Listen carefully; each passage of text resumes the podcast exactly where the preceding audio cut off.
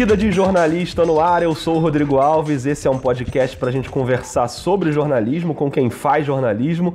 Hoje com a voz um pouquinho baleada por causa de um resfriado, mas tudo bem, segue o jogo. Todos os episódios você encontra no Spotify ou em qualquer aplicativo de podcast no seu celular e segue lá o perfil no Twitter, vida jornalista. Lá tem todos os links para você não perder nada. No episódio de hoje a gente faz uma ligação direta com Manaus para falar com a Kátia Brasil, que já passou por grandes jornais brasileiros e há cinco anos se tornou uma das fundadoras da agência Amazônia Real, uma agência de jornalismo que cobre temas relacionados aos povos indígenas, ao meio ambiente, questão agrária, enfim, temas muito relevantes da Amazônia que a grande mídia geralmente cobre de maneira mais superficial e a Kátia ajuda a gente a enxergar essa realidade com um olhar local de quem está vivendo lá de perto essas questões. Kátia, tudo bem com você? Muito obrigado, seja bem-vindo ao podcast. Obrigada, Rodrigo, por essa oportunidade e também quero agradecer aos ouvintes é, do podcast. Também dizer que é uma satisfação, né, falar um pouco do trabalho da Agência Amazônia Real aqui direto de Manaus. A satisfação é toda nossa. Eu que te agradeço. As reportagens da agência estão no portal amazoniareal.com.br, tem o Twitter também, o arroba. E eu queria que você começasse, Kátia, explicando para gente qual é a proposta da agência, como vocês conseguem cobrir com tanta abrangência e dessa maneira independente né, esses assuntos tão importantes. Então, a, a, Agência Amazônia Real surgiu em 2013, naquele momento em que o Brasil estava vivendo uma efervescência política, em que se discutia vários temas né, de discordância da população, como transporte, questão da segurança, né, a, a população foi para as ruas é, fazer protesto. E nós vimos ali, naquele momento, que as questões da Amazônia, desmatamento, de povos indígenas, eles estavam ali também naquela, naquela, naquelas manifestações, mas não tinham voz. Você viu tudo que foi produzido né, é, durante aquelas manifestações no Brasil inteiro, e particularmente nas cidades da Amazônia, se via pouco as questões né, é, dessa região que é tão, tão fantástica, tem quase 30 milhões de habitantes, né? E é. se fala muito na grande mídia. E também é, as três fundadoras, que sou eu, as duas jornalistas também, Eriege Albuquerque e a Elaine Farias, né? Somos todas vindas da mídia tradicional e naquele momento eu e a Laís fomos demitidas, né? É, também estava é. tendo uma crise muito forte, né? iniciando a crise no jornalismo, em que as redações estavam demitindo muitos é, profissionais. É, com, nesse momento, é, nós nos vimos ali na possibilidade de não voltar para a mídia tradicional e criar algo novo realmente que falasse da Amazônia. Foi nesse momento que nós nos juntamos e passamos mais ou menos três meses ali é, trabalhando e vendo qual o caminho que a gente ia seguir e também com as inspirações de, de agências que já já tinham sido fundadas no Brasil, como a agência pública, né, que é a nossa grande inspiradora, o trabalho da Marina Amaral e da Natália Viana, é, nos inspirou a criar a agência Amazônia Real. E aí a gente resolveu criar a primeira agência de jornalismo independente e investigativo da Amazônia. Investigativo porque os assuntos da Amazônia eles precisam de tempo, de, de investigação, eles precisam ser aprofundados, precisam chegar todas as informações e se ouvir muitas fontes para contar uma história como ela tem que ser é, é, publicada, né? enfim, para que o leitor tenha um senso crítico e possa entender tudo o que acontece de uma forma mais abrangente. Né? Então a gente, a gente realmente é, se preparou para fazer esse jornalismo, né? E estamos agora completando cinco anos. Legal. E como é que é a equipe de vocês? Vocês trabalham com uma rede de colaboradores muito grande, né? Como é que funciona essa estrutura aí? Quando nós começamos, nós éramos nós três, né? Depois de três meses a Arielle saiu, porque ela resolveu se dedicar à academia, hoje ela é professora de jornalismo. Ficou eu e a Laís. E nos, nos, primeiros quatro meses nós trabalhamos sozinhas e logo de cara a gente teve que cobrir o conflito que foi no conflito na cidade de Humaitá, quando três homens desapareceram numa, numa terra indígena e os índios Teari foram responsabilizados por os crimes, né?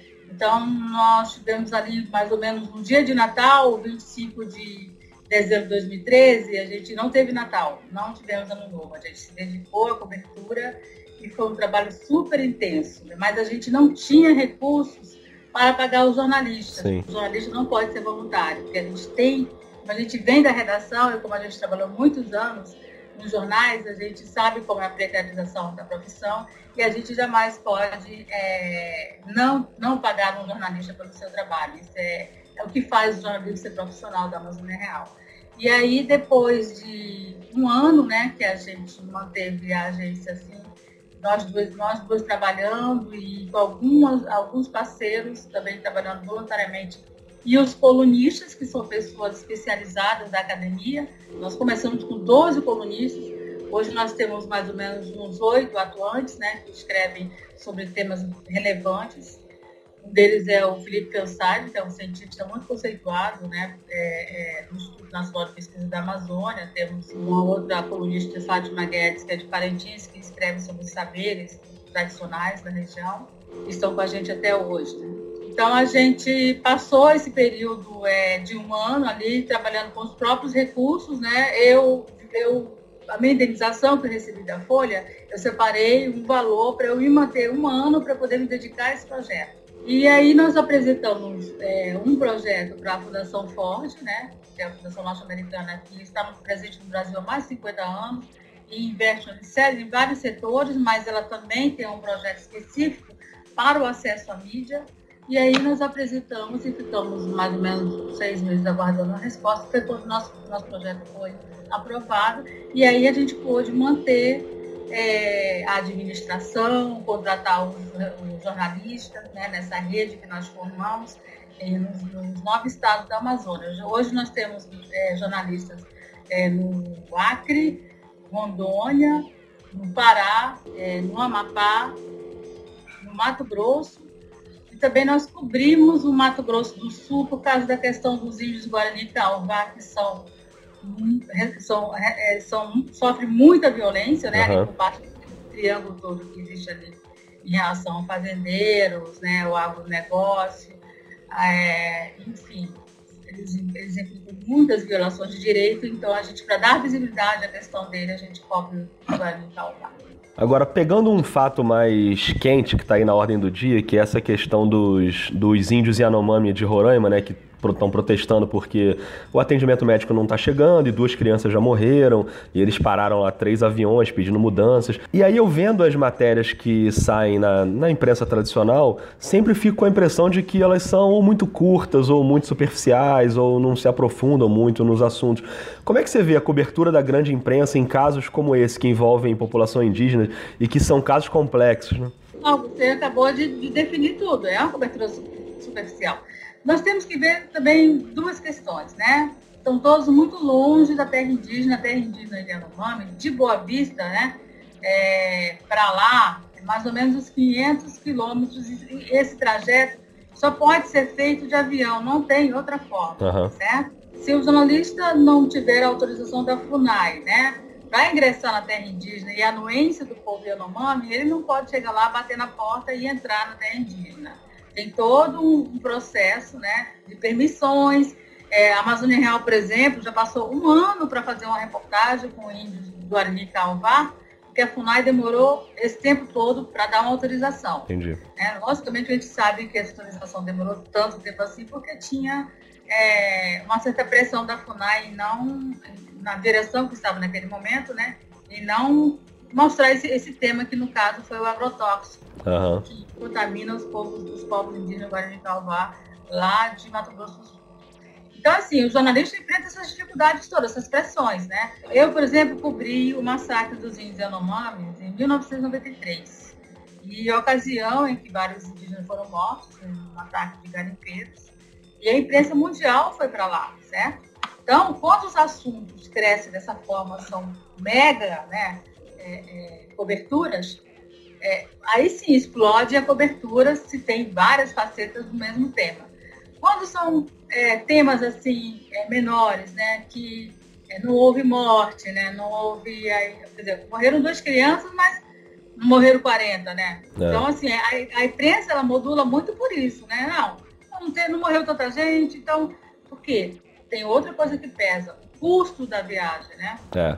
Nós estamos falando sobre isso. Um avião para alguns determinados locais custa 9 mil reais. Pois é. uma, uma viagem de voadeira, né, que é aquele bar, aquela canoa de alumínio, que é um motor bem potente, é 40 HP mais ou menos, uma, uma viagem de ida e volta custa 4 mil reais.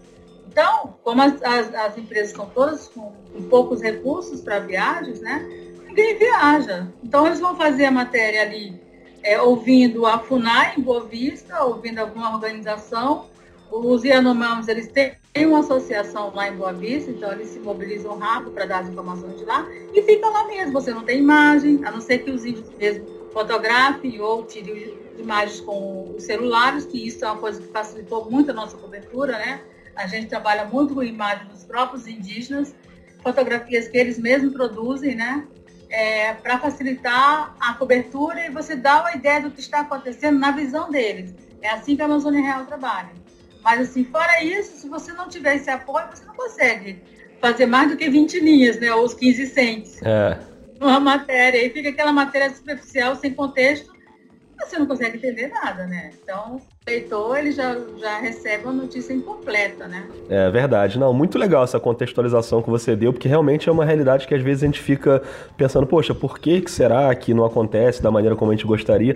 E realmente é, é um caso complicado, né? Agora, a gente está no meio de uma campanha presidencial e eu também fico com a impressão de que a questão do meio ambiente, as questões indígenas, ainda estão muito longe do debate dos candidatos. Você, você acha que é por aí? Você acha que é, também é papel do jornalismo cobrar dos candidatos que esses temas estejam mais presentes? Sim, você vê que hoje a campanha, a campanha é, eleitoral ela está toda centralizada em polarizar, né? Mais uma vez, é, é, a gente está se, tá se repetindo a, a, mesma coisa da última eleição, a polarização entre os candidatos, né? É. Então, assim, os grandes temas do Brasil, se podia estar discutindo, não se está discutindo. Né? Se está discutindo, é, primeiro, um lado, a questão de um candidato é, que é racista, fascista, né? tem uma questão específica ali com as minorias, né? E, do outro lado, os candidatos que querem assumir, mas também se questionam que o passado desses candidatos.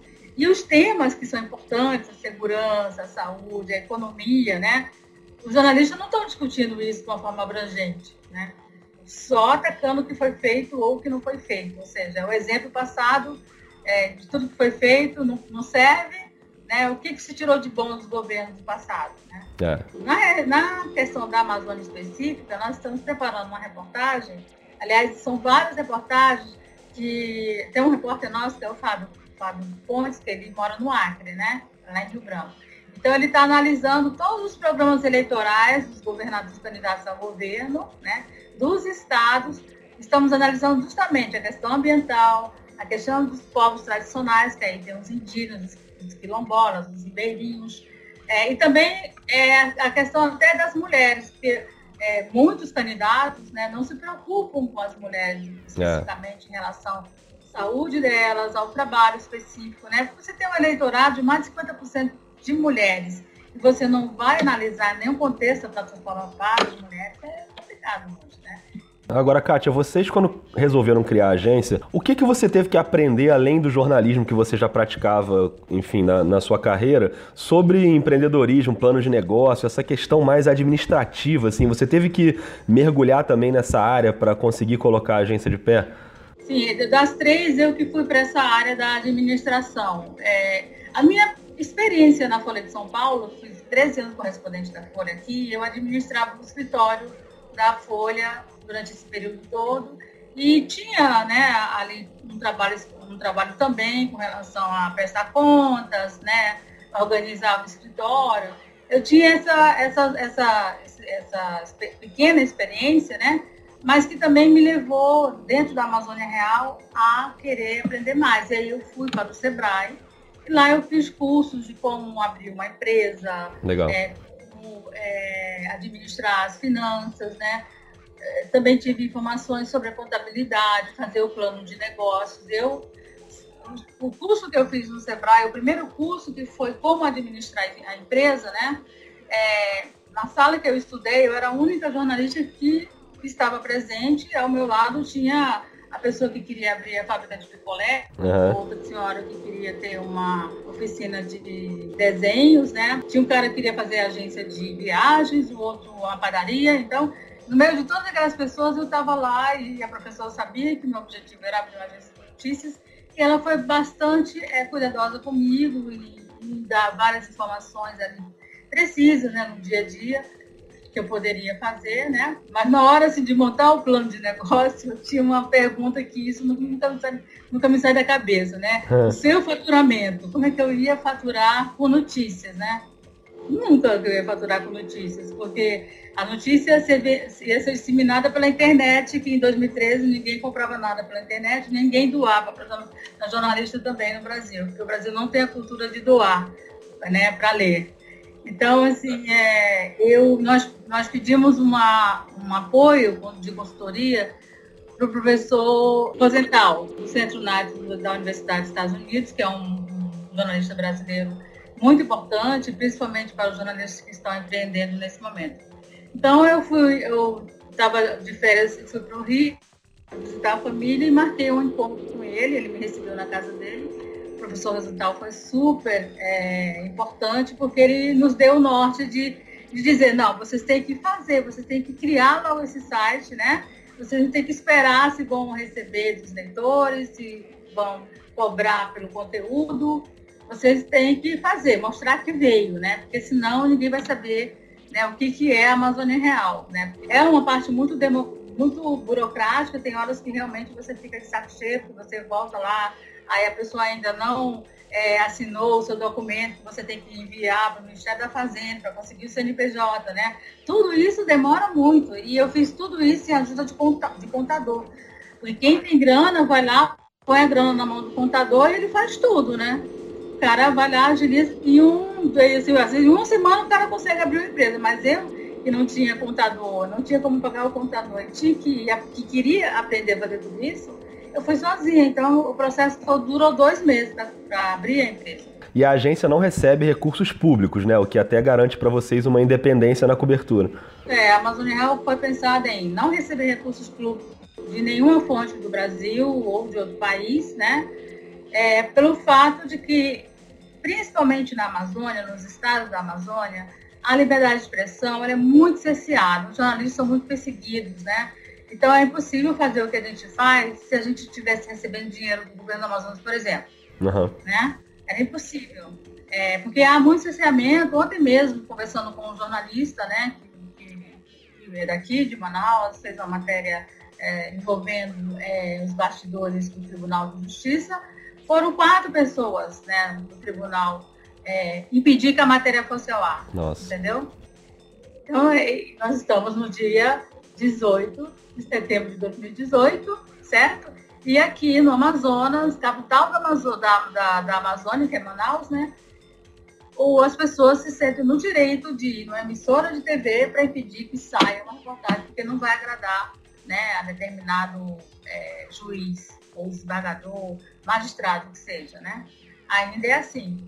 Então, é, a Amazônia Real já passou por algumas situações difíceis, mas a gente conseguiu é, ultrapassar esses obstáculos. E hoje nós temos dois financiadores, que é a Fundação Ford e a CLUA, que é uma iniciativa é, que envolve várias outras organizações que apoiam é, notícias sobre clima e também desmatamento, essa questão da violação de direitos de populações tradicionais. Entendi. A Elaíse até comentou agora na, nas comemorações né, de cinco anos, no evento, ela postou dizendo que para fazer o jornalismo do jeito que vocês fazem, é preciso ter uma pitada de tempestade na cabeça. Ela usou essa expressão, né? E, e, de fato vocês têm que encarar essa tempestade, né? Não tem outro jeito, né? Não, não, porque ela vem de várias formas. A gente diz o seguinte: nós estamos aprendendo a fazer jornalismo independente. Toda a nossa equipe também, nós estamos em mutação porque a liberdade é tão forte com a gente, né? No trabalho, assim, no dia a dia, é, você tem assuntos tão quentes e tão, tão duros de falar, né? Que você também tem que se preparar, né? Para o baque. Quando publica, tem o baque, né? É. Eu sempre falo para todos, olha, você segure a onda, porque o baque vai ser grande. É, então, para ele, ele ser divulgado da forma que nós fazemos, a gente precisa confrontar. A gente usa tudo que aprendemos nos anos todos que, que, que tivemos nas redações da mídia tradicional. E lá, por exemplo, no meu caso, eu tive grandes editores que trabalharam comigo, me ensinaram muito, colegas que me ajudaram muito. Eu sou o que eu sou hoje por causa desses anos todos de profissão e eu devo isso aos jornais, às TVs que eu participei, que eu trabalhei, né? Eu tive pessoas muito legais que me ajudaram a formar o meu senso crítico jornalista. Então, assim, a gente trouxe isso e leva para os outros que estão com a gente agora, né? Tem, tem vários jornalistas jovens que estão com a gente, iniciando a profissão também, que estão aprendendo a fazer esse jornalismo independente. Mas a gente tem muita responsabilidade, né? E também muito critério e ética para não divulgar também coisas que afetam as pessoas diretamente, né? Assim, é, for, tira, tirando do contexto, né? A gente não faz aquele jornalismo pura simplesmente para atacar né, sem responsabilidade. Ao contrário, a gente tem muita responsabilidade. Então, a gente, por exemplo, quando tem que ouvir os governos, ouvir as organizações, é, a gente ouve, a gente procura é, da mesma forma como fazíamos antes na, na imprensa tradicional, e todos nos respondem.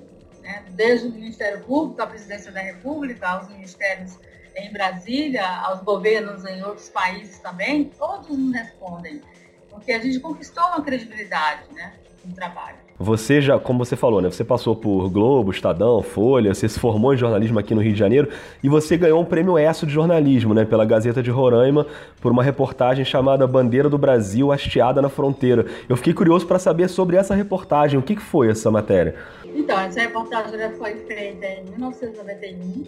É, eu, eu, eu me formei em 1990, então eu tinha um ano de, de de formação, né? Eu fui, eu fui para Roraima porque participei de uma, uma seleção, é, foi aberto um jornal lá e eu ganhei a vaga, né, para ser repórter. Cheguei lá, é, não tinha, não conhecia ninguém na cidade, né? E tive o prazer de conhecer alguns jornalistas bem importantes para mim. Um deles é o, é o Plínio Vicente. Foi o cara que me ensinou a fazer correspondência, que eu não sabia, né?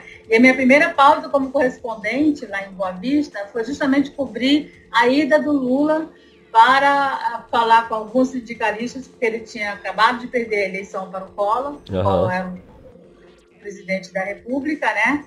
E eu fiz, eu fiz essa cobertura e foi a matéria foi para o Globo. E daí eu comecei a fazer correspondência. Depois é, eu saí do jornal Estado de Roraima, que onde eu trabalhei durante nove meses, né? Não sabia de quem era o jornal, o jornal era do senador Romero Jucá. Nossa. Na época ele era candidato a, a, ao governo de Roraima e perdeu. Foi um jornal criado para sustentar a campanha eleitoral dele, que era um sustentáculo de um político, né? Uhum. É, durante o processo da, da cobertura é, jornalística, o, jornal, o jornalista que ele contratou, nenhum recebeu remuneração devida nós tivemos que entrar com uma ação na justiça. Foi a minha primeira ação trabalhista contra uma empresa e ganhei a, a essa ação. É, e aí depois, é, naquela de voltar para o Rio, né, e tentar ter, conseguir algum emprego lá, e também me interessar pela correspondência, eu é, fui para o Rio, vi que a situação continuava difícil para jovens jornalistas, né, o mercado estava muito fechado, e aí eu passei em Brasília, conversei com o Macedônio Selene, que era o coordenador dos correspondentes, né? E aí nós fechamos é, uma, uma, parceria para eu ficar como correspondente do Globo lá em Boa Vista. Legal. E aí, nesse meu tempo, Plínio Vicente e Fernando Quintela, que é um jornalista carioca também, que mora lá em Boa Vista há muitos anos, eles, eles, eles resolveram renovar o projeto editorial da Gazeta de Roraima é, no jornal é, que saía todo dia, então eles resolveram fazer uma espécie de revista, sair uma vez por semana com matérias especiais e me convidaram para trabalhar. E foi onde eu pude conhecer o jornalismo socioambiental, tive chance de entrevistar as lideranças indígenas, acompanhar a questão da demarcação das terras indígenas dos índios na Puxi, também conhecer todo, todo a problemática da terra indígena isso em 1991. No meio dessa história, começou um conflito é, com os garimpeiros e a Guarda Nacional da Venezuela, da Venezuela numa área em que não se sabia se o território era brasileiro ou venezuelano. Né? Uhum. E os garimpeiros, é, alguns garimpeiros foram presos pelo, pelos militares venezuelanos e levados para uma prisão a mais de 2 mil quilômetros da fronteira, né? uma, uma circunstância assim de que a prisão era totalmente desumana, não tinha é, nenhum tipo de... Enfim, eles, eles passavam necessidades na prisão e, a, e uma comissão de deputados da Assembleia Legislativa de, de Roraima é, resolveu fazer uma viagem, né? E fretaram três aviões e um desses aviões eles colocaram para os jornalistas é, fazerem a cobertura. Eu fui com três jornalistas no avião. Esse avião, no início, sofreu uma pane, nós tivemos que, pousar numa outra pista. Né? Nossa. Né? Uma pista no meio da selva, sem menor condição de pouso aguardar um outro avião para a gente, enfim, ir para a pista Novo Horizonte, onde eles iam conversar com os garimpeiros né, sobreviventes de um ataque, né? Aí existia informação que alguns estavam desaparecidos, que outros foram presos, é, que esses militares venezuelanos roubaram a produção que eles tinham de ouro. Enfim, era uma confusão só. Quando nós chegamos lá, é, depois de, de, outro avião nos apoio, né? eles já estavam, os deputados garimpeiros já estavam conversando, então eu tive que correr né, para recuperar tudo, todo o tempo ali perdido. Nós ficamos umas três horas na, na outra pista. Né? E aí eles fizeram uma, uma, um hasteamento da bandeira do Brasil, né? Levaram, tinham levado uma bandeira, mas não tinha um mastro. Lá alguém resolveu é, fazer um mastrozinho de uma baúba, que é uma, uma planta que, que se dá muito aqui na floresta e aí fez aquele maço e eles hastearam a bandeira. Legal, daí vem o título da matéria, né? E essa matéria ela ganhou o prêmio. E Kátia, pra gente arredondar aqui o nosso papo, com todas essas histórias que você contou, com todos esses perrengues que você já teve que passar antes e depois da agência, a agência tá aí de pé, tá viva, com cinco anos, vocês acabaram de fazer um evento para comemorar e para marcar esse aniversário. Quando você olha para trás, assim, nesses cinco anos, o que, que te dá mais orgulho de ter colocado esse projeto de pé? Me dá mais orgulho é ver um estudante, né? É, como isso muito acontece, acontece muito, e dizer, olha, eu leio a Amazônia Real, me inspiro pela Amazônia Real, quero fazer o que vocês estão fazendo. Isso é o que me dá mais orgulho. Desde o primeiro momento que a gente abriu a Amazônia Real, a gente abriu também, hoje nós temos uma redação, né? Já tem é, três anos nós temos redação, onde a gente recebe é, todo mundo e também onde nós trabalhamos. E já temos, já estamos no segundo estagiário, né? Nosso estagiário agora, que é a Maria Cecília Costa vai se formar. E o primeiro estagiário foi da Universidade Federal de Roraima e o segundo da Universidade Federal do, do Amazonas, né? Nós vamos rodar os estagiários nos estados também para poder é, trocar justamente essa experiência com eles. O que é mais gratificante é isso, é ver os estudantes né, estudando a Amazônia Real, tem gente fazendo é, projetos de TCC, mestrado, doutorado, é, tem gente aqui no Brasil, tem em Portugal, tem na Europa, entendeu? Que estão estudando esse novo jornalismo. Quando o professor Rosenthal fala que o novo jornalismo ele é empreendedor, ele é inovador, né? É, é tudo isso, né? E mais um pouco, mais o, o, o principal, que é o bom jornalismo, né? Que é a essência do bom jornalismo, é o que nós estamos praticando. E isso é muito Que legal, que legal. Bom, então Queria te agradecer muito, Kátia, porque agora quem está ouvindo já conhece todos os bastidores, então é só ir lá no amazoniareal.com.br. O portal é super agradável de encontrar as matérias, super fácil, tudo bem dividido por temas. Então fica essa dica para quem ainda não conhece, dar uma olhada no site para consumir esse material que é de altíssima qualidade. E eu queria te agradecer muito, manda um beijo também para Elaíse, que toca esse barco aí com você e que vocês continuem esse grande trabalho. Obrigado pelo papo, viu, Kátia? Eu que agradeço, Rodrigo, e chamo também para todos visitarem amazoniareal.com.br. Nós estamos no Facebook, no Instagram. E aqui em Manaus, quem vier para Manaus até o final de setembro, nós estamos com a exposição de fotografia na, sede, na galeria do Instituto Cultural Brasil Estados Unidos. São 25 fotos é, de um projeto que está em andamento, que é o projeto Olhando por Dentro da Floresta, que nós temos financiamento da CLUA e a parceria do Informazônia, que é uma iniciativa de jornalistas que trabalham com dados, né? Então, fiquem de olho que a gente está sempre publicando as matérias desse projeto. A gente já publicou uma sobre a BR-219, que foi um vídeo, e, e agora, nessa semana, agora vamos explicar a matéria, vamos explicar a matéria. E também estamos no YouTube com toda a nossa, nossa produção de documentários, que vocês podem acessar. Eu agradeço muito, Rodrigo, por, esse, por essa chance de contar um pouquinho sobre a história da Amazônia Real. A Amazônia Real é uma agência de mulheres, né? Feita por mulheres também. A maior, maior parte do, grupo é formado por mulheres, mas nós trabalhamos em duplas nos estados para manter uma equidade, né? Uhum. Também trabalhamos a questão de gênero. Então, a gente tem repórteres indígenas, negras, e assim nós fazemos a Amazônia Real, uma agência feminina. Que legal, projeto incrível. Eu tô com vontade de voltar a Manaus. Falei com a Kátia antes da gente começar a gravar que eu já morei em Manaus quando era menor. A gente recebe jornalistas também para fazer intercâmbio. Legal. É, e manter esse contato, sempre essa relação. Nós temos muito contato com aqueles jornalistas que viajam pela Amazônia, né? Sim. A Maria Fernanda Ribeiro, por exemplo, que ela tem um blog chamado Eu na Floresta, no Estadão, ela também faz matérias para a gente, nós fazemos intercâmbio com ela, porque é importante essa relação, né? De ter várias pessoas com vários olhares. E a Maria Fernanda é, vai estar produzindo um documento especial para a gente, né? Que é sobre os 30 anos do Chico Mendes, que vem por aí também. Fiquem aguardando. Que legal, obrigado, Kátia. Assim a gente encerra mais um episódio do Vida de Jornalista. Fica de olho aí no nosso Twitter, no arroba vida jornalista, que eu vou colocando lá os próximos episódios. Muito obrigado a todo mundo que ouviu e até mais.